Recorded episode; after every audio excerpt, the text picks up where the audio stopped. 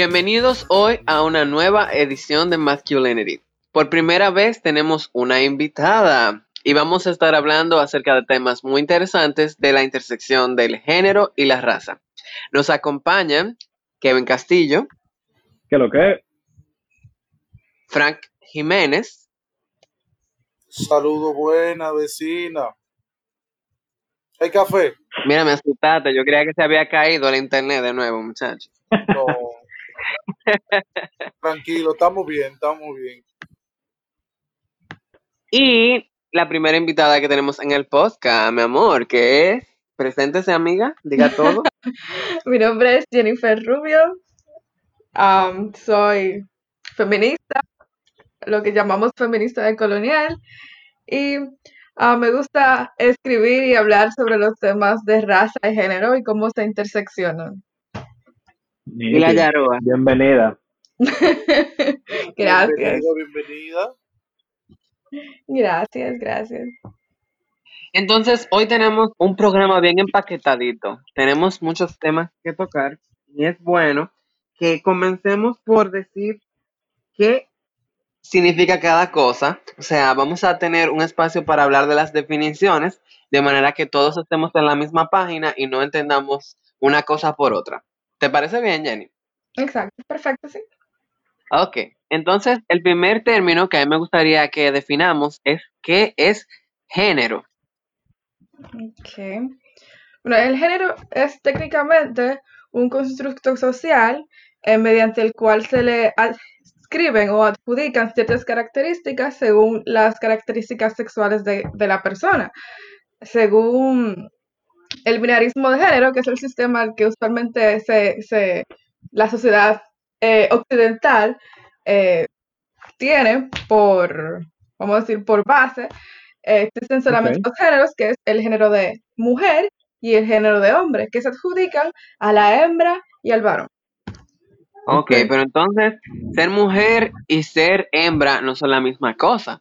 Porque Exactamente.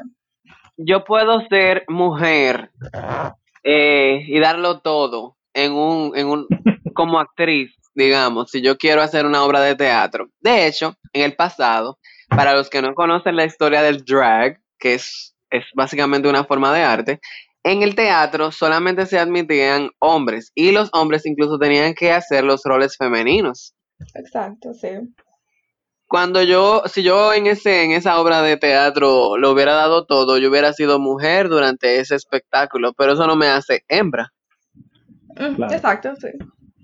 Ok, ok. Estamos claros en ese término. ¿Y ustedes, chicos, qué entienden al respecto?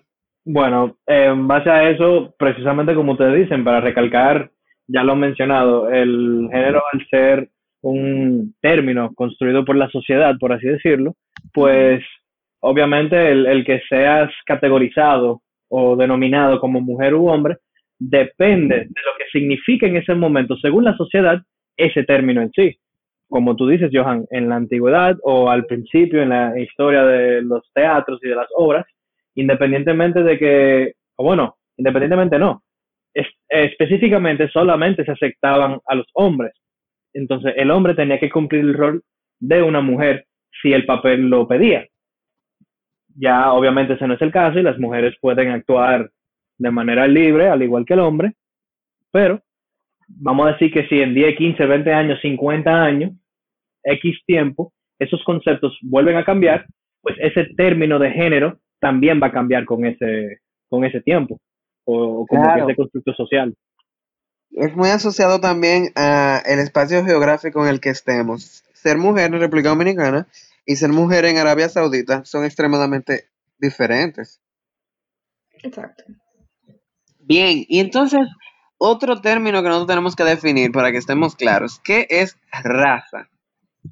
Ok, entonces, eh, según eh, Quijano, Alonso Quijano, que es un, era, que ya falleció desde hace dos años, un historiador y sociólogo peruano, la raza es una ficción. ¿Por qué? Porque la raza es una idea de que la especie humana está dividida en grupos distintos en base a diferencias físicas. Sin embargo, no existe tal cosa como una raza biológica o una extinción biológica de la raza. Las razas son, eh, son intervenciones culturales o invenciones culturales que reflejan ciertas creencias impuestas a diferentes poblaciones a través de los eventos colonizadores de Europa que iniciaron en el siglo XV. Con esto quiero explicar que el término raza no se utilizaba en humanos hasta después de la colonización. Eh, antes de eso, por lo menos en la lengua hispana, el término raza solamente se, se, utilizaba para diferenciar entre una persona que hablaba un idioma. Por ejemplo, yo soy de raza hispana porque hablo español. Y una persona que vive en Estados Unidos es de raza eh, ang- anglosajona porque habla inglés. Luego de la colonización comenzó a tratarse por las características físicas. Ok, entiendo. Y es un poco irónico realmente, porque las personas, cuando hablan de una manera un poco más propia, cuando se refiere a, vamos a decir, a los humanos en general, se dice la raza humana. No se categoriza por diferentes razas dependiendo de las características físicas, como tú dices. Sin embargo, en, tú sabes, luego de eh, las épocas de colonización y todo eso, y la esclavitud y etcétera de la historia, ¿verdad? Para no ir en detalle. Eh, esos conceptos de las diferentes razas, entre comillas, empezaron a surgir en base a muchísimas cosas, o sea, en base a nivel adquisitivo o económico, en base a nivel social, instruido por, tú sabes, algún sistema jerárquico o monárquico, lo que sea. Exacto, sí. Claro. Es bueno aclarar que, por ejemplo, las personas asocian la idea de la raza al color de piel, pero esto no necesariamente es cierto porque las personas de tez oscura, vamos a decir, eh, en, en, el mundo entero hay muchísimos grupos humanos que no están genéticamente emparentados y tienen colores de, de tez oscuro. En África, por Claro. ejemplo, la gran mayoría de las personas tienen piel oscura. Pero en el, en el Pacífico y en lo que conocemos como Oceanía, todas las islas cerca de Australia y Nueva Zelanda, las personas también tienen tez oscura y no están emparentados genéticamente con, la, con los africanos. Si nosotros Claro. tomáramos el concepto tradicional de raza, entonces todas esas personas fueran negras, aunque ellos no tienen ningún tipo de parentesco genético. Por eso es que Claro. podemos decir que es una ficción. Claro, claro. Incluso se ve también en, en Sudáfrica. O sea, las personas de, de- que viven en Sudáfrica no usualmente no tienen el mismo color de piel que es la norma o, o lo común en toda África. Y podemos poner Claro, ejemplo- no, en África hay muchísima variedad.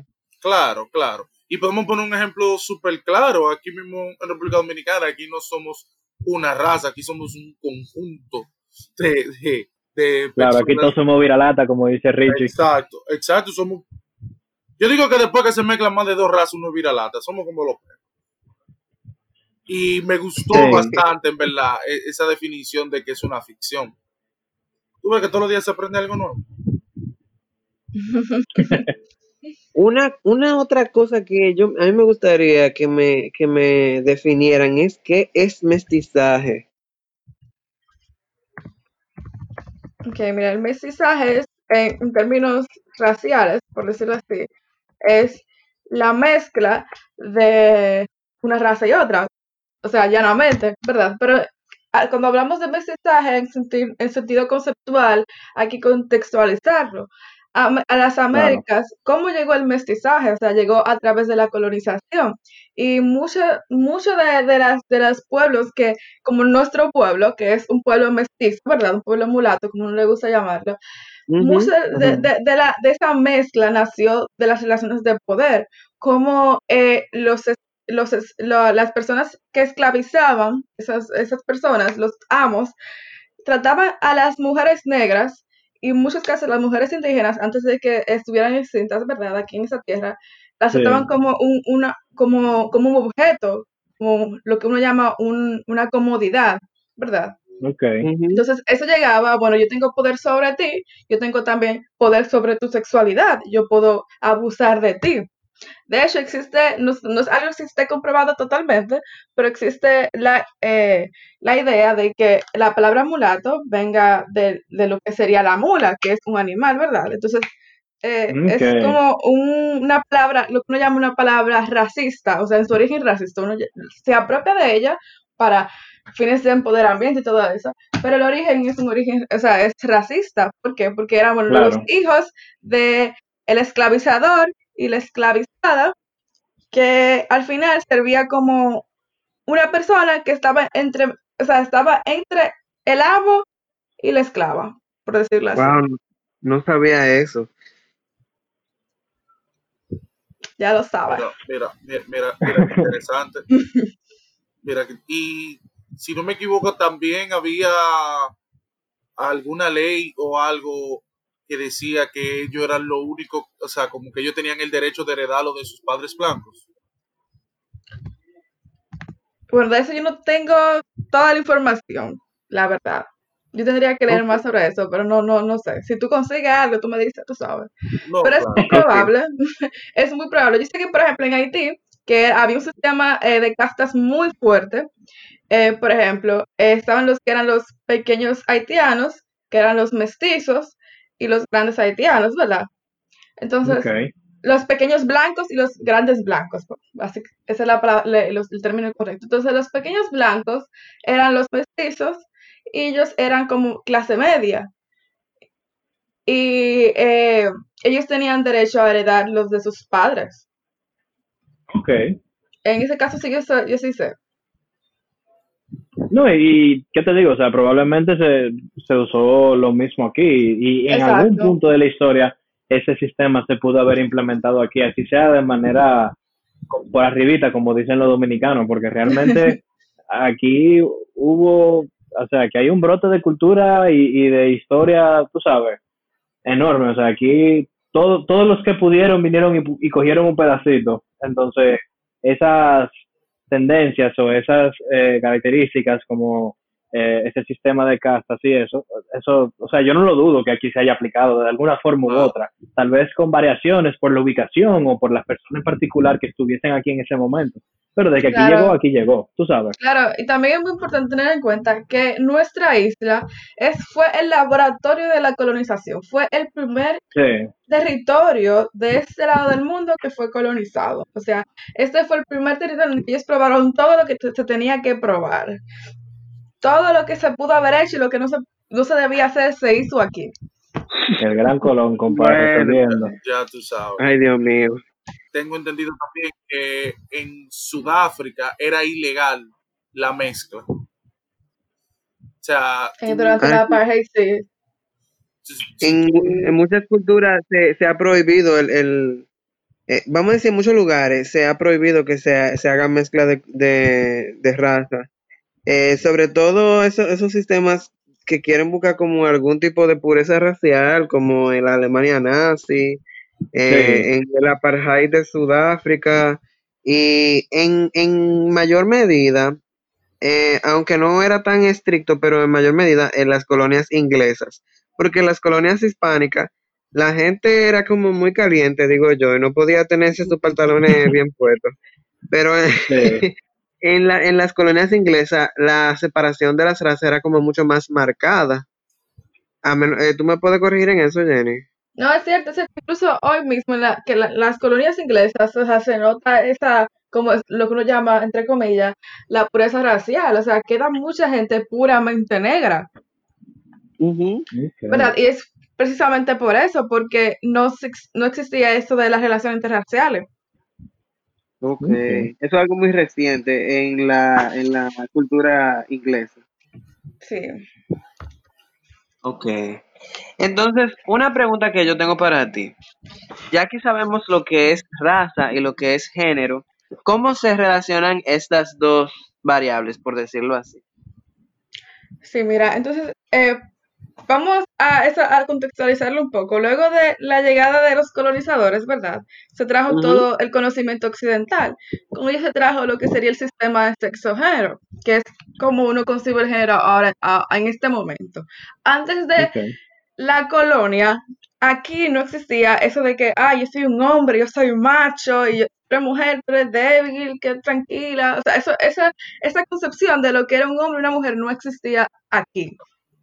Entonces, por eso se dice que el género se trajo con la raza. Por eso existe esa relación.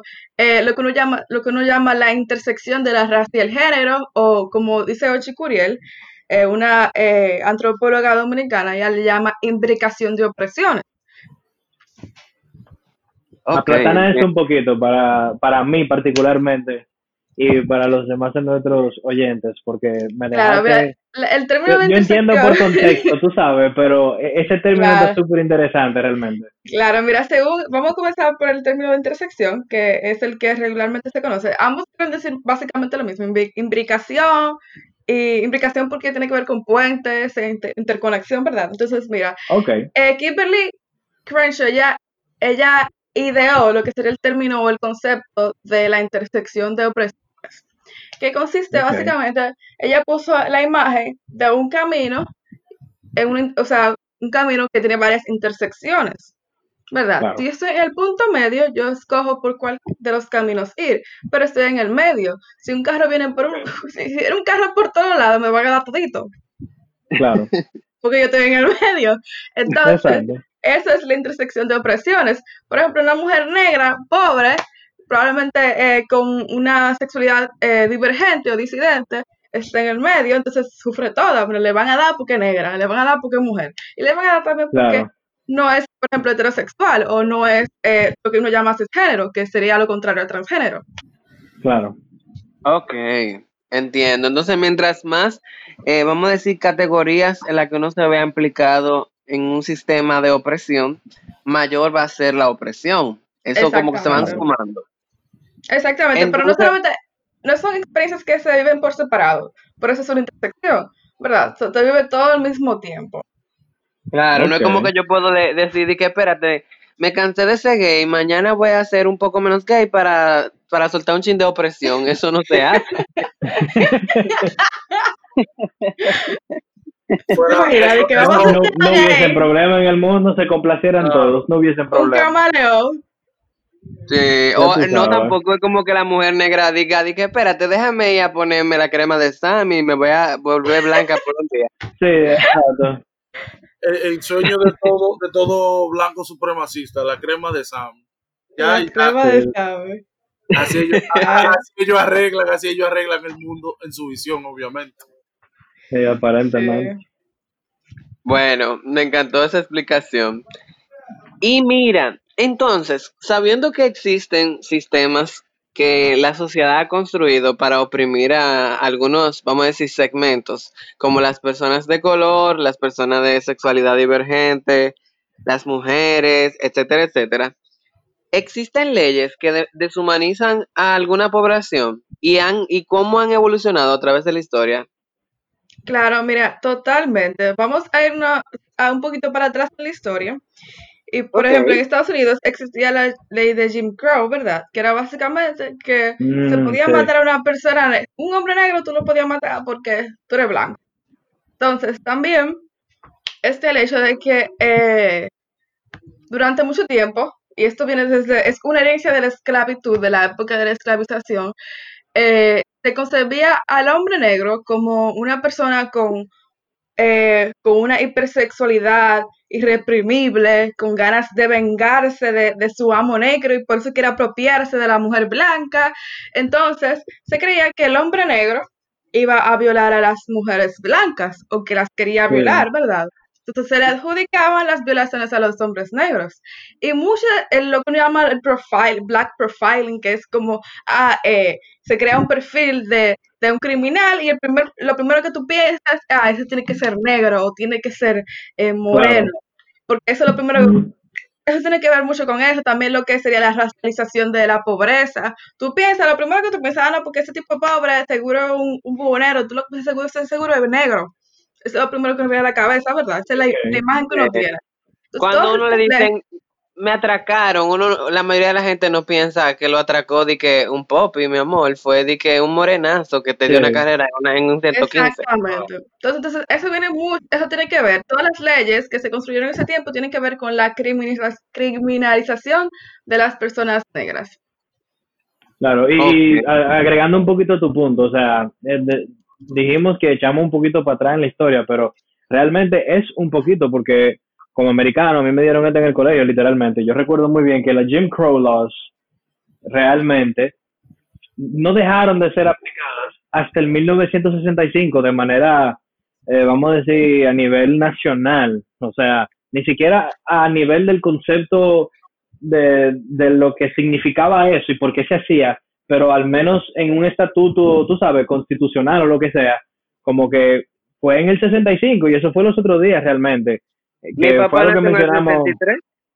Exacto, para que tú veas, o sea, hay, nosotros conocemos personas en nuestra generación, o sea, no son de nuestra generación, pero personas de nuestra generación conocen a personas de esta generación que pudieron haber pasado por ese tipo de situaciones y, y haber vivido eso, aunque no fuesen Claro. estadounidenses, tal vez incluso hasta saberlo, porque nada más yo me imagino la cantidad de, de vamos a decir, hasta soldados negros que fuesen segregados por batallón en las diferentes intervenciones que hubieron aquí de parte de Estados Unidos y para acá venían soldados americanos blancos, tanto como negros, tanto como de cualquier, eh, tú sabes, segmento eh, de, de- de raza o, o- o por el color de piel o lo que sea. Y esa persona, pues, yo, yo te puedo decir de manera concreta, porque parte de la historia americana es la guerra, así que a nosotros nos la dan muy bien, que durante la primera, segunda y todas las guerras mundiales que van a haber, todo se divide por los batallones y en esos tiempos en específico a las personas la dividían por su color de piel. Los blancos estaban en un batallón y los negros tenían un batallón. Incluso habían batallones de personas eh, Native Americans también y de eh, asiáticos que vivían en Estados Unidos. O sea, los segregaban que imagínate, eso llegó aquí de alguna manera u otra. Claro, Claro. sí. Sí, también, eh, llevando, eso me lleva, me, me, me viene a la cabeza ahora lo del Ku Klux Klan y cómo eso tuvo mucho que ver con lo que uno llama el mito del hombre violador negro, ¿verdad? Que era que, por ejemplo, eh, durante ese tiempo se tenía la concepción de que, bueno, eh, yo tengo que creerle a una mujer blanca de que la violó un hombre negro y lo, la- lo- el castigo máximo era la pena de muerte, pues se mataba al hombre negro. Pero muchas de esas, de esas eh, eh, historias eran mentiras.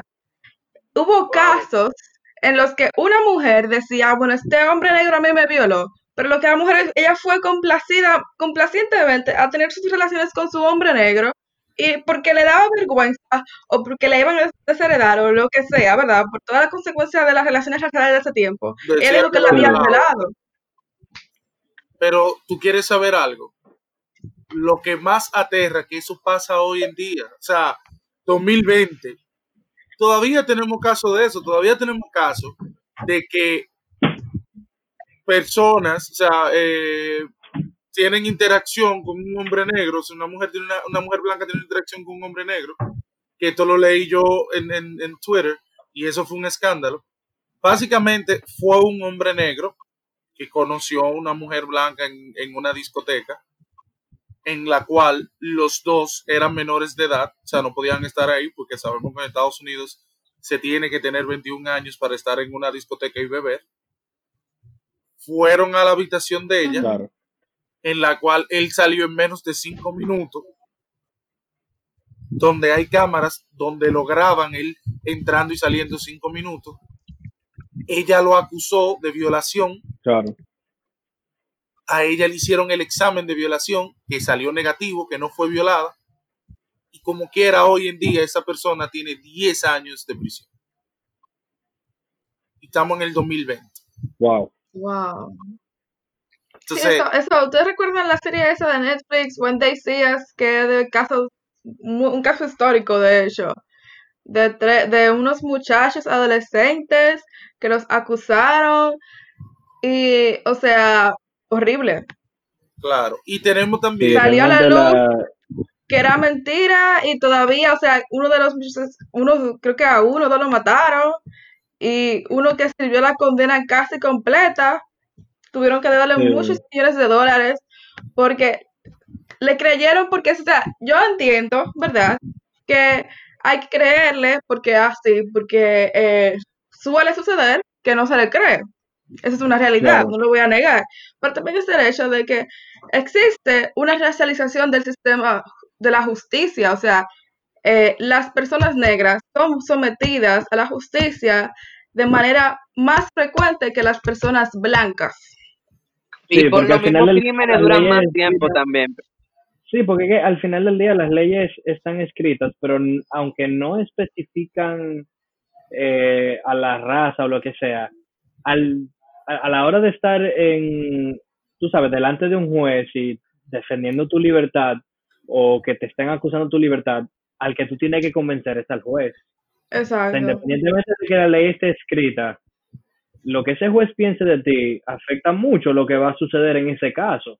Claro, la idea es que se mantenga parcial, pero sabemos que a través de la historia ese no es el caso. O sea, lo vivimos aquí en este país, que tú sabes, la gente dice que con suficientemente, con suficiente dinero tú puedes hacer lo que tú quieras, y es una realidad lamentable.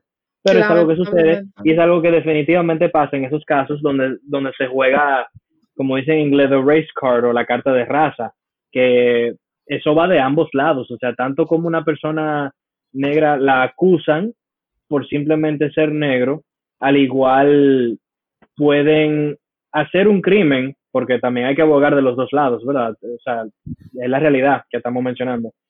Pueden abogar de que siempre lo acusan y salirse de un caso. Uno de los muy buenos ejemplos de eso es, por ejemplo, el caso de OJ. Va un poquito en contra de lo que estamos hablando, pero, eh, o sea, hay que mencionarlo. Eh, el deportista OJ Simpson, que fue acusado de asesinar A su eh, esposa. a, la, a, a su esposa, gracias Frankie. Él era un deportista y una de la, uno de los métodos de él para su defensa era que lo acusaban por ser negro. Y muchas personas, bueno, vamos a decir que él está suelto, pero realmente al final del día nosotros no sabemos qué fue lo que pasó ahí. No hay un papel que diga exactamente si él la mató o no, tú sabes. O sea, fue que él ganó el caso y eso quiere decir que él convenció al juez o los diferentes trials convencieron al juez al final del día. Pero entonces también tenemos casos, como son el caso de, el famoso caso de Emmett Till, Emmett Till, Claro. que eh, él supuestamente le pitó a una mujer blanca que, está, que era la dueña de, de una tienda, de un colmado, por ponerlo así, vamos, vamos a decirlo así. Era Sí, la dueña de un Una tienda de conveniencia, colmadito. Exacto. Y ella lo que hizo fue acusarlo de violación y luego él apareció linchado debajo de un puente. Claro. y luego, después de los años, ella dio su testimonio de que fue mentira, que él nunca la violó. Pero lo, lo Sí, más sorprendente para mí de ese caso es que todo el mundo lo que decía era que aunque él no la haya violado, con el simple hecho de pitarle, significaba que él tenía intenciones de poseerla, porque el hombre negro es tan eh, sobresexualizado de que no se puede contener. Eso, ese- Claro. Esa era la visión que se tenía en ese entonces. Que si un hombre negro te miraba, tú siendo una mujer blanca, ya tú podías acusarlo de, de- de violación, porque el tipo, su, su deseo era hacerte posesión de él y vengarse de todos los traumas que había pasado por ser negro. Sí, lo cual es irreal pensar algo así. Sí, sí, entonces, sí, es todo, porque, como yo digo, uno se supone que uno debe creerle a una víctima de violación, ¿verdad? Porque Claro. se le suele no creer, o la justicia, digamos, nosotros le creemos, pero la justicia no le cree, el sistema penal al final no está a su favor, pero también el hecho de que hay, como uno dice, el race card, tú sabes, está el asunto de la raza, como... Entonces, Claro, o estamos sea, divididos entre los dos, como te creo a ti o te creo a ti, ¿cuál de los dos tiene la razón? Claro. Y pasa mucho, por ejemplo, en los casos de los deportistas, algo que Frank y yo podríamos mencionar eh, bastante bien, como somos bien aficionados al deporte. O sea, grandes figuras a nivel de que son figuras globales, icónicas, legendarias, tal como lo fue Kobe Bryant, por ejemplo, que en paz descanse. Eh, pero, o sea, al, no necesariamente al inicio de su carrera, pero ya cuando su carrera se estaba desarrollando, ya teniendo un cierto nivel de, tú sabes, ya él era una celebridad, era definitivamente era un ícono en el básquetbol. Eh, aparecieron de repente acusaciones de violación. Ahora, Kobe Bryant ganó esos casos y yo no soy quien para decir si fue verdad o no, pero definitivamente el hecho de que él fuese negro, fuese deportista y que la persona que lo haya acusado fuese una persona blanca, una mujer blanca, definitivamente afectó mucho del proceso de ese, de ese caso. Claro. Y todavía hoy, a- hoy se recuerda a él por eso, o sea, es un caso que se recuerda. Yo recuerdo Claro. que el día de su fallecimiento todavía había gente hablando de feministas blancas, porque hay que nombrarlas, ¿verdad? Hablando del tema. Y yo como que mi amor, pero, o sea, es una realidad, o sea, es como a un hombre, incluso eso es algo que quiero hablar también, es más probable que se criminalice a un hombre negro por violación que a un hombre blanco. Claro. Sí. Nosotros, nosotros vamos a recordar mucho, ah, no, porque ese tipo, ese negro, violó a fulanita. Pero no decimos lo mismo de un hombre blanco. Es muy poco, pro- mucho menos probable. Existen casos, sí, Sí. pero uno compara los porcentajes y yo digo, bueno, pero no, la incidencia no es igual. Ahora, bajo esa misma, en esa misma índole, ¿verdad? Vamos a también mencionar, porque no todo es solamente de un lado. A, las- a, a todas las razas, como lo hemos denominado, tienen sus estigmas de, y sus estereotipos de cuáles son los crímenes que se le atribuyen, por ejemplo, a los hombres blancos o la raza blanca en general. Eh, no necesariamente un crimen, pero digo, yo creo que es criminal, no estoy 100% seguro, no conozco el código penal ni nada de eso tan a profundo como para decir si lo es o no, pero lo, a los blancos lo culpan y, y le, atribuyen el incesto en todos los lugares del mundo. Claro, hay que reconocer que en la historia eso es real, en muchos puntos de la historia eh, eso se vio en, en la antigua Grecia o Roma, qué sé yo, todo eso, ¿verdad? Pero ese no es necesariamente el caso. Una persona porque sea del sur de Estados Unidos no necesariamente se está apareando con su hermana, con su prima, que es un estereotipo muy grande, tú sabes. También, verdad- por ejemplo, en el caso del, por eso. Sí, y por ejemplo el caso de los pedófilos. Eh, tanto como a los negros lo, le atribuyen las violaciones o lo acusan de violaciones, a los blancos lo, lo, le atribuyen la pedofilia y, y el querer eh, stalker de internet y cosas así. O el perfil de, de asesino en serie también, las personas, eh, tú sabes, que, que son psicópatas y cosas así. Usualmente se le atribuyen a la persona blanca.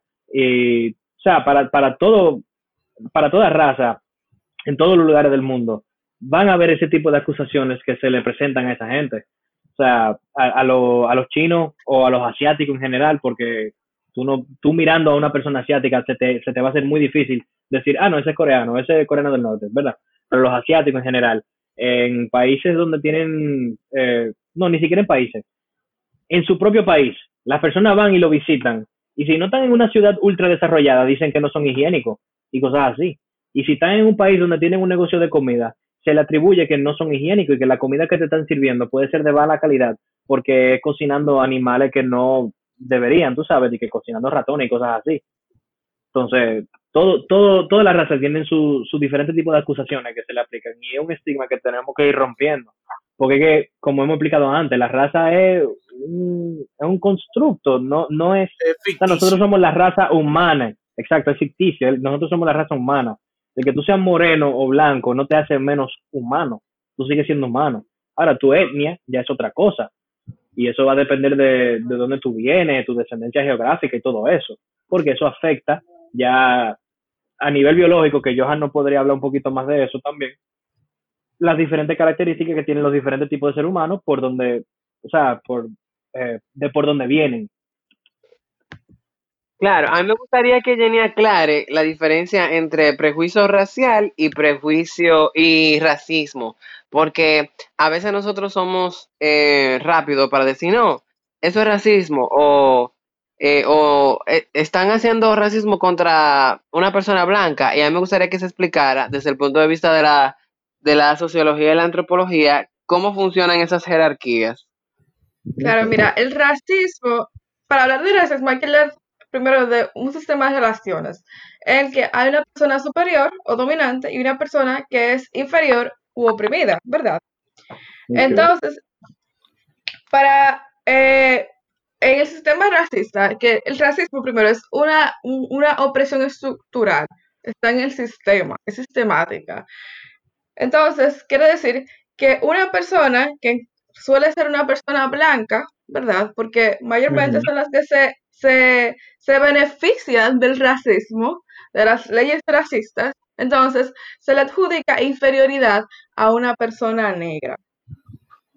O una persona que no sea blanca, porque ocurre lo mismo Sí. con los indígenas, las personas asiáticas, o sea, todo eso, todo eso tiene que ver. Entonces, es un sistema. Uno llama racismo no solamente a, la, a las expresiones racistas, sino al sistema completo. Ok. Ok. Eso Entonces, incluye si yo, por ejemplo, discriminación. Perdón, sí. perdón, si yo, por ejemplo, soy negro y, y me burlo de alguien blanco por sus facciones, eso entonces no sería racismo. No es racismo, porque no existe una relación de poder entre de, de ti, de, de tú como persona negra hacia ella. Tú no la estás oprimiendo, porque tú no estás so- encima de ella. Hay discriminación, hay prejuicio racial, pero no es racismo. Ok. Ok, entiendo. Ya Interesante. aclarando eso, podemos entender que hay prejuicios raciales de todas las direcciones.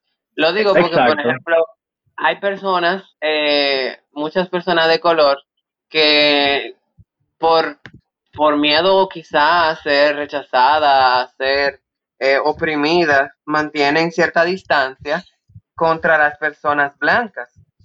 Claro. Y hagamos una aclaración también, o sea, es algo que tú mismo me mencionaste, Johan, eh, antes de que empezáramos el episodio, para que la gente vea que nosotros hacemos nuestra tarea, ¿eh? que el ser blanco, entre comillas blanco, realmente no es una raza, es más una idea, porque los italianos son de tez clara, los europeos en general son de tez clara, pero esa idea de ser blanco realmente eh, se categoriza mucho en los sitios como Estados Unidos, donde tú sabes, el, racismo está o ha estado fuertemente. Y al principio, cuando los inmigrantes italianos y, y incluso judíos que, que eran de tez clara, eh, se escapaban de Alemania nazi y todo eso, iban para Estados Unidos, ellos no necesariamente se categorizaban como blancos. O sea, el ser blanco es incluso aún más segregado de lo que nosotros pensamos. No es simplemente Claro. tener etnicidad caucásica, que realmente es a lo que se le atribuye ser blanco usualmente, pero el- eh, es como una, no, no voy a decir un modus operandi, una forma de vida, pero como que se le atribuye un cierto estatus social y económico y, y, o sea, hay, hay diferentes niveles que tú tienes que cumplir para ser, entre comillas, blanco. Tú no eres simplemente blanco por ser de tez clara. Eso es correcto. De hecho, durante el Holocausto, en algunas partes de Alemania nazi y de Francia, las personas judías eran físicamente indistinguibles de cualquier francés o alemán común. Simplemente su ascendencia y sus, y sus costumbres era la que los separaban del resto de su comunidad. Entonces, esas personas fueron en ese momento racializadas, se le creó un perfil de raza, que como hablamos es un constructo social no tiene que ver tanto con sus características físicas y biológicas, sino con cómo ellos eran percibidos por la cultura dominante en este caso. Asimismo, en Estados Unidos, las personas, por ejemplo, irlandesas, eh, en, en, lo- en principio del siglo pasado, no eran consideradas personas blancas. Y muchas de ellas eran algo llamado indentured servant, que era como un tipo de trabajo forzado sin ningún tipo de paga. Era un poco más eh, vamos a decir, suave que la esclavitud hacia las personas negras, pero era un tipo de esclavitud. Y en esto Claro. podemos entender que el concepto de lo que significa ser blanco ha cambiado mucho a través de la historia. Ok. Te digo, todos los- todos los días aprendemos algo nuevo y yo quiero que sigamos así en este podcast porque yo sé que como yo estoy aprendiendo bastante de este episodio y de lo que ustedes dicen de- y de lo que nuestra invitada Jennifer dice, yo también imagino que lo, lo- las personas que nos escuchan a nosotros tienen que estar ahora mismo así arrancándose la cabeza. ¡Wow! ¡Cuánta información! Ah, yo tengo una pregunta para Jenny que no se me puede olvidar. Jenny. ¿cuál es la definición de jabao? Bueno, yo creo, mira, la que yo me he creado para mí, porque no hay una, una, una como, tú sabes, no hay un acuerdo, pero una persona jabá es una persona afrodescendiente con rasgos claros, o, mentira, no con rasgos claros, con piel clara y cabello claro, pero sigue siendo una persona negra. Ok. Ok, entonces jabao es un light skinned man gringo. Puede ser, Pero es que yo creo que más el jabao es como más exagerado, ¿tú me entiendes? O sea, cuando tú piensas en jabao, tú una persona amarilla, amarilla, amarilla, con el cabello amarillo, amarillo. Ok. Eso es lo que se En suele mi pensar. cabeza, en mi cabeza, cuando yo pienso en jabao, yo pienso en una gente que tiene facciones negras, pero tiene piel clara. Exactamente. Eh, Pero, pero, Señores, o estos sea- son términos que nosotros nada más manejamos aquí en República Dominicana. Sí. Es cierto, es cierto. Yo tengo una hermana java. El jabao. Lives Matter. Ya tú sabes, De- definitivamente Pero que sí. Pero yo creo Ahora- que las personas java son negras. ¿Por qué? Porque la negritud Hmm. no solamente es el color de piel. Ok. Hay muchas cosas que intervienen eso. en eso. Hablando de eso, de que la negritud no es solo el color de piel, ¿qué pasa cuando las personas no aceptamos que somos negros aquí en el país? Bueno, eso viene mucha, eh, ¿cómo se digo? Mucho hablar político, porque hay mucho, mucha historia detrás de eso, lo que sería la, la concepción de qué es ser dominicano, la identidad dominicana. Pero, en resumidas cuentas, eh, el dominicano, según su idea eh, colonialista, no es negro. ¿Por qué? Porque hay una persona negra, entonces yo no, yo no soy negro, ya, por eso. Porque el negro es inferior. La identidad negra se concibe a través de la negación de la negritud. Eso tiene que ver no solamente con la colonización, tiene que ver mucho con lo que pasó durante la era trujillista. Trujillo negaba que era negro, que Trujillo negaba de su afrodescendencia. Y por eso quería eliminar todo lo que le recordaba la afrodescendencia, porque tiene que ver mucho con eh, la gente haitiana y todo eso. Pero en fi- al final de cuentas, ¿qué es ser dominicano? Tú le preguntas, bueno, no ser haitiano. Es lo primero que te van a decir. Wow, me gustó esa respuesta. Y aquí también que nos encanta usar la palabra, a mí no me gusta decirla, o sea, yo intento evitarla decir. Prieto. Para mí eso es tan ofensivo como la, la palabra N en, en, en Gringolandia. Porque no se dice de manera linda, se dice de manera despectiva. Exacto. Claro, siempre, siempre Es- se, se le tiene la connotación negativa. 100% despectiva y yo, o sea, a mí no me cabe. Yo tengo muchas personas que alrededor mío me miran extraño porque yo siempre digo que yo me considero un fanático de la cultura negra y que yo adapto muchas de las cosas de la cultura negra a mi vida porque yo soy negro. Yo digo, yo soy negro. Y de lo que de una vez me dicen es, tú no eres negro, tú eres indiecito, tú no quieres que Es un clásico, eso es un Es clásico. un clásico, tú eres indio, es como la cédula que decía, antes de ser que indio, una I. No, mi, no, mi loco, tú lo que eres latino. No, yo soy negro, yo tengo descendencia negra. Mi familia de parte de madre vienen de Tortola y Tortola son negros, yo soy negro. Entonces la gente como que muchas veces tiene que sentarse re- y mirarse y decir, óyeme, ¿cuál es el problema con que sea negro? O sea, vamos a romper ese estigma de que el aclamarse como negro es inferioridad.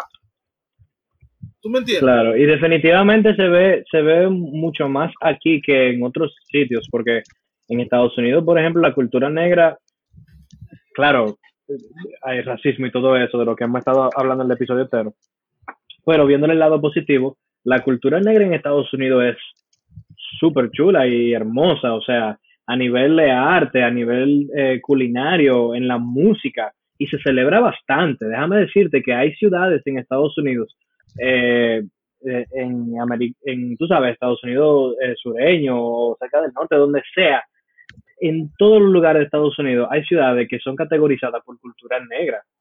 Y déjame decirte que eso es un coro eterno y la comida buenísima y la música, el jazz, blues, todo eso, que se le atribuye muchísimo a la cultura, tú sabes, a la cultura negra realmente. O sea, que es como irónico el que lo quieran tapar o lo quieran negar tanto aquí, porque aquí es parecido. Aquí la cultura negra también tiene raíces en la música eh, como lo que es el, merengue y todo eso que es, tú sabes, los diferentes tipos de, de géneros musicales que, que surgen de, de República Dominicana. Y, y bueno, en Latinoamérica en total, porque en Latinoamérica en total hubieron negros esclavos y todo eso se siguió atribuyendo hacia la música y todo eso y la cultura de la cocina y todo. So, como que aquí nadie niega un pollo guisado. o nadie deja de bailarse un perico ripiado o algo así. Y tú no me vas a decir a mí que fue Colón que llegó de que guisar pollo. o hace, hace mangú, señores, no se vayan más lejos. Claro, de que mangú, oye, ahora de que Colón comiendo mangú, ¿tú te imaginas? O sea, los españoles saben lo que es yuca por nosotros, ¿eh? porque eran los, los indios taínos que, que agarraban, que comían yuca y hacían guachica y cosas. Stay woke, Kings. Stay woke, Kings. Jenny, una pregunta que yo tengo para ti también es, ¿cómo la raza afecta a los hombres? Yo podría decirte que aquí en República Dominicana, al menos, existe la noción de que si uno es negro, uno tiene que tener, por ejemplo, un pene enorme. Y si una persona es asiática, tiene que tener un pene microscópico. Pero yéndonos un poquito más profundo, ¿cómo afecta el racismo y las ideas de la raza a cada uno de los tipos de hombres que eh, habitan aquí en República Dominicana? Mira, eh, tiene, bueno, la idea regular, la más expandida que se tiene del hombre negro, del hombre de tez oscura, es que es un hombre muy, eh, un hombre activo sexualmente, que no, que tiene como 10 mujeres, que tiene como mil hijos, que si está casado le pega con a la mujer, porque es una idea hipersexualizada que se tiene del hombre negro, ¿verdad? Y eso tiene que ver mucho de eh, la, misma idea de que, ah, que la mujer negra es una está ardiendo en fuego, mira que no se puede con ella, que perrea hasta el suelo y se lo pega, se devuelve como un cohete, es la misma, la, es la misma raíz, es la misma raíz. ¿Por qué? Porque se trata al hombre negro como un objeto. Entonces, tú puedes ser un hombre negro y ser activo sexualmente, pero tú no eres activo sexualmente porque eres negro. Claro, eso, eso no define tu sexualidad realmente. Exactamente, son cosas totalmente independientes. Entonces tiene que ver mucho con eso de la, lo que uno llama cosificación. Al hombre negro y al hombre racializado en, general se le cosifica mucho. Y no claro. muy lejos, esta onda de K-Popers y ahora cosificando todos esos todo, todo eh, que están por ahí. Eso también es cosificación y tiene que ver porque son asiáticos. Y porque se tiene una idea del hombre asiático, porque el hombre asiático se cuida más, porque se maquilla, se tiene los cabellos, son más delicados. Ese es como, esa es también sexualización. Claro. Mira, yo le puedo iba, Ah, bueno, dale, Frankie, dale, para no interrumpirte. Ok, yo le puedo dar un ejemplo de un hombre negro cuya actividad sexual es mínima, casi nula, que soy yo, porque yo voy a llegar virgen al matrimonio, ¿ustedes entienden? Entonces, ah, by the way, hola mami, yo sé que tú estás escuchando. Frankie está protegiendo sus pétalos, señores. Frankie es una bella flor. Exacto, exacto. Pero eso está bien, claro, claro. Sí. Pero sí, eso, eso tiene, eh, afecta mucho cómo el hombre eh, se relaciona con su entorno porque también llega el hecho de, bueno, eh, lo que uno llama la, lo que se suele llamar la, la masculinidad tóxica, pero en realidad sigue siendo el concepto blanco de lo que es la masculinidad, ¿verdad? Porque aquí antes de, de, los hombres negros y las mujeres negras vivían, se vestían iguales, comían lo mismo, vivían en comunidad, ni siquiera existía el concepto de familia, era lo que llamaba comunidad, ¿verdad? Entonces tenían la misma, el, el, el, el, trato social era exactamente igual, porque no existía esa diferenciación. Entonces cuando llega esto de, ustedes son negros, nosotros blancos, también se creaban, ustedes son mujeres, ustedes son hombres, ¿verdad? Lo que sería el género de manera social, porque existe la diferenciación sexual, pero luego se crea la diferenciación social, lo de ser hombre y ser mujer y con ello llega a objetivizar, se eh, pasa a objetivizar al hombre negro, que es el, rabo largo, que pega mucho cuernos, que tiene mujer, muchas mujeres. Incluso Mira, algo que me causó mucha pena, y eso, eh, ya estaba, mira, eso es algo súper triste. Eh, durante la época de la esclavización en Estados Unidos, yo no sé si sabía, cómo usted- surgió la palabra motherfucker. Literalmente, era que ponían a un adolescente eh, a violar a su madre. Ya tú sabes. Y Oye, eso, eso. tiene que ver mucho con, con lo que es la, la, la identidad del hombre negro. Claro. Oh, wow, yo no sabía ni tenía idea. ¿Por qué ocurría eso? O sea, ¿con qué fin? Para eh, suprimirla, para su... Eh, ¿Cuál es la palabra? Eso mismo, suprimirla, oprimirla.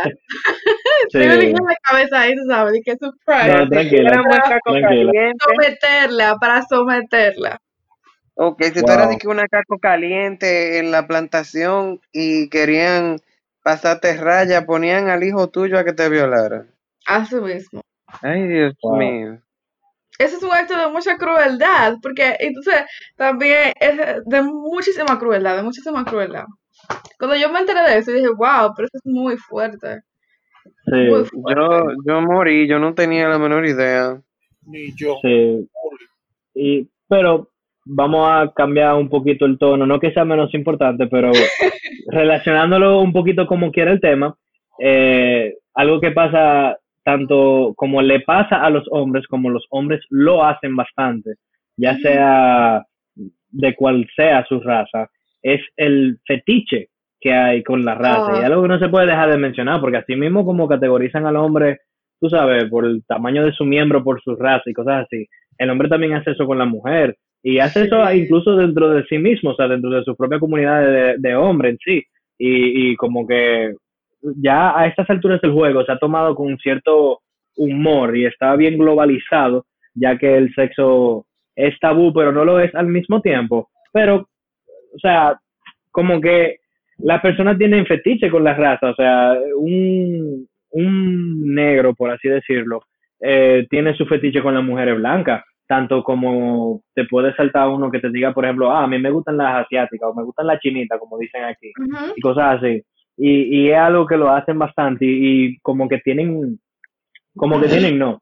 Es en base a, supongo que buscar algo como que exótico y como que, ah, no es lo mismo que yo, así que es diferente y por ende debe ser como que mejor o más chulo o, o más divertido, qué sé yo, como que tiene, tiene ese, ese sentimiento de que es una experiencia diferente por ser una raza diferente. Pero realmente es simplemente sexo al final del día, o sea, va a ser diferente porque son seres humanos diferentes. Claro. Señores, eso, eso es real, esa fetichización. Yo he oído tantos hombres decir, no, yo no me estoy con morena porque el coco moldán, que qué sé yo cuánto. O porque tienen, o porque ese- tienen la ese- cadera grande y las piernas grandes y cosas así, claro. Es el, mito más, es el mito más grande, el, de, el del coco moldán. Porque yo estaba hablando de eso incluso con mi mamá, que yo le estaba comentando Hola, mamá de que, Frankie. Sí, que íbamos a hablar de ese tema y ella me dice, no, porque la mujer es negra con el coco moldán y, yo le, ex- y ella me dice, eso es un ejercicio. La gente cree que más es eh, endémico de la mujer negra, se, se diría, Joan. Sí, O sea, que- como propio de la mujer negra. propio, propio de la mujer negra, pero esos son ejercicios, eh, son Kegel exercises. ok. Claro, que el hombre también los puede hacer. Que el hombre también los Mi hace. amor, yo hago mi Kegel y por eso es que tengo cinco años de matrimonio casi. Wow, wow. Fuertes declaraciones. Eh, se dijo todo y no se dijo nada al mismo tiempo. ¿Tú me entiendes? claro. Entonces, esa, eso, ese fetiche, eso es real, porque si comenzamos a decir, yo, yo no me siento muy cómodo diciendo muchas de las cosas que dicen de las otras razas, eh, especialmente de lo asiático, de la mujer asiática, que tiene una curvatura en su, en su órgano genital, ¿verdad? Por ponerlo de manera... Ay, pero yo no sabía esto. Sí. Ay, mija, mira, te lo voy a decir, te lo voy a decir de forma que tú lo vayas a entender. Imagínate que las mujeres blancas en el imaginario del dominicano tienen la abertura genital de manera vertical Las mujeres asiáticas en el imaginario dominicano tienen la abertura genital como un VHS, mi amor, o un DVD horizontal. Horizontal, de wow. Sí, eso es un mito. Y yo no entiendo todavía de dónde surgió, pero la gente cree eso. Ok. Y de verdad, alguien de los- si alguien de los oyentes tienen, tienen idea de dónde sale, que por favor no lo envíe, que por favor no diga. Por favor, que no lo envíen porque tenemos toda la curiosidad del mundo. 100%. Sí, realmente. Wow, o sea, yo no sabía eso. Mira, todo eso tiene que ver, la fetichización de, de la, de la, de la raza, tiene que ver con el racismo y todo eso, pero también tiene que ver con mucho cómo se construye la masculinidad y la feminidad. Uno tiene esa tendencia a exotizar lo extranjero. Sí, Uno piensa, ay, qué diferente debe ser, porque ella es japonesa, wow, mira, ella es chiquita, ella es tan dócil, ¿verdad? Ella cabe, uno crea un ide- uno idealiza la cultura, y por eso uno fetich- la fetichiza. Eso tiene que ver con el machismo, claro, claro está, y también tiene que ver con el racismo, porque, o sea, ¿qué, qué me- a mí me hace pensar que salir con una persona, qué sé yo, con un, no sé, con un blanco, no sé, con un Ajá. italiano, va a ser mejor o va a ser diferente, o sea, va a ser diferente, pero diferente como superior, ¿verdad? A Sí. yo salir con una persona de mi propia raza o salir con una persona, qué sé yo, asiática, con cualquier otra raza, porque al final eso no Claro. importa. sí, porque uno te va a apretar más fuerte que el otro, tú sabes. Eso es lo que. Ese, ese es como que el concepto, como que sí, ¿no? Porque esos son. Mira, es como cuando tú juegas videojuegos y tienes varios personajes que, que escoger. Ellos te saltan con todas las descripciones. Así que, mira, este tiene más este tiene más estamina, así que él dura más. Este tiene más fuerza, así que te va a apretar más duro. Este te agarra por aquí y te da un zumbón porque es este tipo de personaje. Así como que la gente lo tiene categorizado de esa manera. Y realmente es ya se toma a nivel casi de humor, tú sabes, y causa risa cuando uno habla de eso. Pero como que es, es, es tonto, es un concepto sencillo y como que medio tonto, porque realmente tú no puedes atribuirle nada de eso a una raza, a una etnia, porque sí, o sea, eso depende de la persona y de cómo esa persona expresa su sexualidad. O sea, yo te puedo decir, por ejemplo, que el sadomasoquismo se da igual en la raza negra y en la, raza- y en la raza blanca. Y la, y lo, y la, eh, las personas que son eh, dominantes, eso es independiente de raza, es dominante en todas las razas por igual. Y mujeres dominantes, las dominatrix, por ejemplo, todo eso tiene que ver, perdón, nada de eso tiene que ver con raza, sino con simplemente cómo ese ser humano expresa su sexualidad. Exacto. Claro, claro. Tú sabes que yo quería hacer un comentario que relacionado a todo lo que hemos hablado hoy, de que por, por esta se- segregación que se creó en ese entonces en cuanto al mito del hombre negro y de que la mujer negra siempre fue abusada por el hombre blanco, porque eh, una de las man- una de las maneras del hombre blanco de, de causar terrorismo era por medio de la violación, que eso incluso fue una de las de las tácticas que utilizaron en Vietnam, que era que hombre Sí, violaban a las vietnamitas, Sí. ¿verdad?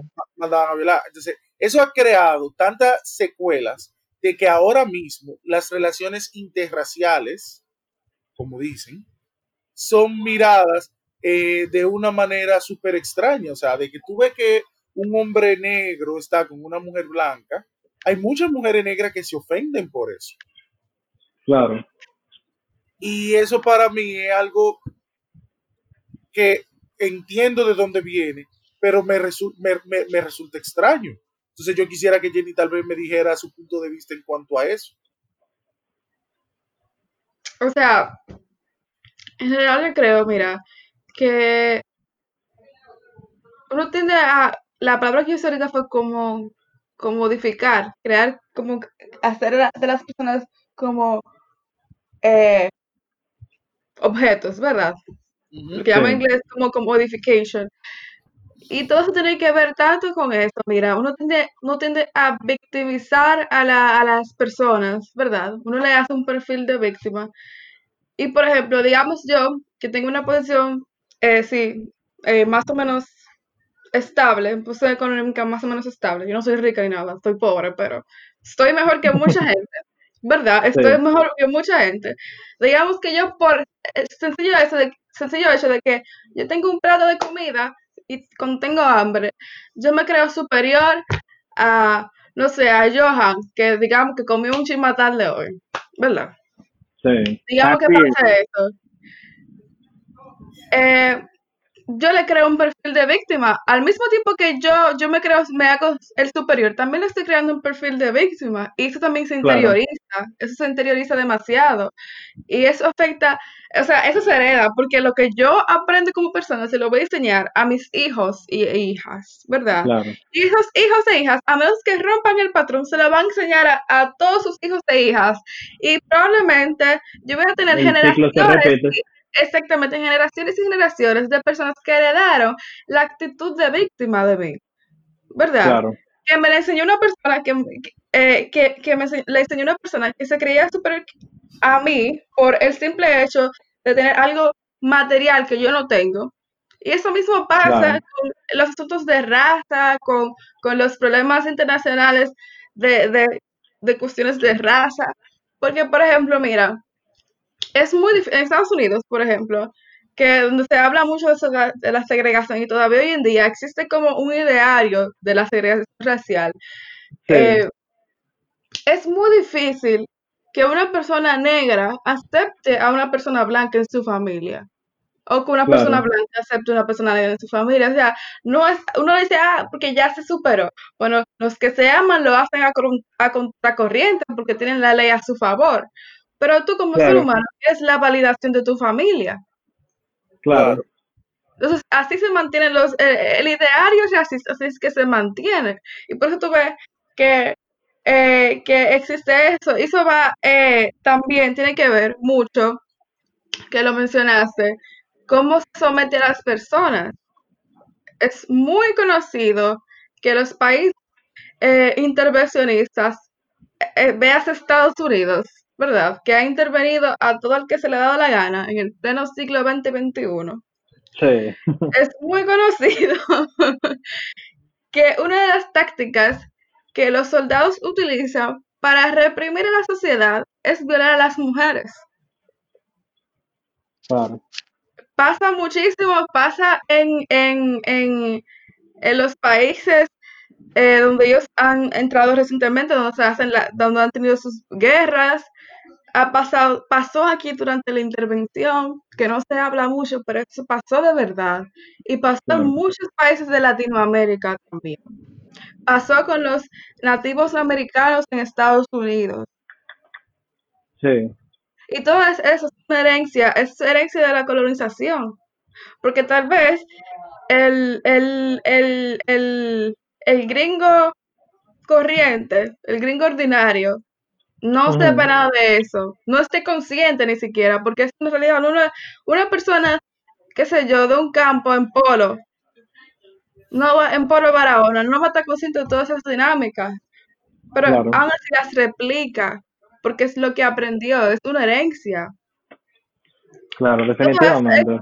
Es lo que eh, la gente le suele llamar, la gente de la academia, así, de Estados Unidos, le llama el trauma transgeneracional, porque va más allá de algo que tú puedas controlar. Requiere tanta fuerza y tanto autoconocimiento, tú salirte del perfil de víctima que te creó el opresor y empoderarte. Requiere mucho, mucho conocimiento, re- exactamente, requiere darlo todo, darlo todo. Claro. Totalmente de acuerdo. Y señores, con eso hemos llegado a nuestra conclusión. Jenny, quiero ser el primero en agradecerte por unirte a nosotros hoy. Eh, nos has instruido y enseñado bastante. Creo que todito aquí nos vamos con algo que hemos aprendido de lo que tú nos has ayudado a entender sobre el tema que trajimos. Eh, una cosita que quería decir justamente ya para concluir. Señores, estamos en el siglo XXI, el 2020.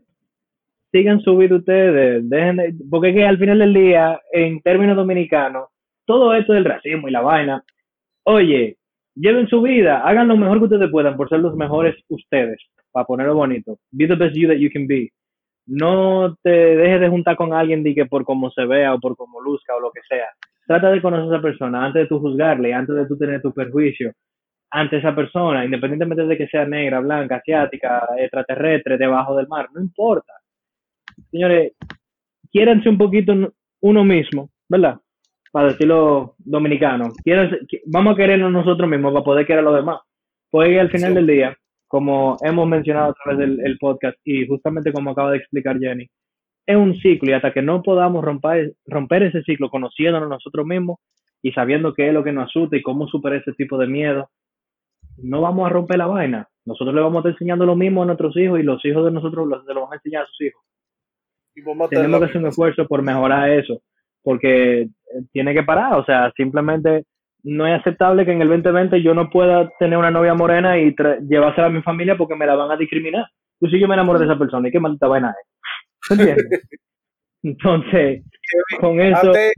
Antes, antes, de que te dale, eh, Jenny, ¿dónde te podemos encontrar? Sí, ah, yo no mencioné eh, eso realmente, pero dale, qué bueno que tú lo dijiste.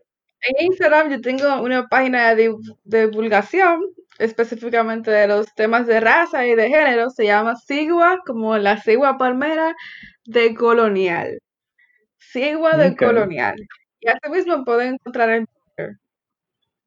Claro, nosotros de igual manera lo vamos a poner en los handles, ustedes van a poder ver eso todo donde encuentren los handles de Masculinity por igual, eh, nuestro Instagram, si quieren seguir en el Twitter también por igual, y hasta por el Gmail, si ustedes quieren preguntar que cuál es el Twitter de, de Jenny, nos pueden tirar un Gmail ahí de una vez, que eso va a estar en la descripción y en el caption del episodio. Señores, esto fue Masculinity, como siempre decimos, integrando lo positivo y derivando lo negativo. Gracias por escuchar.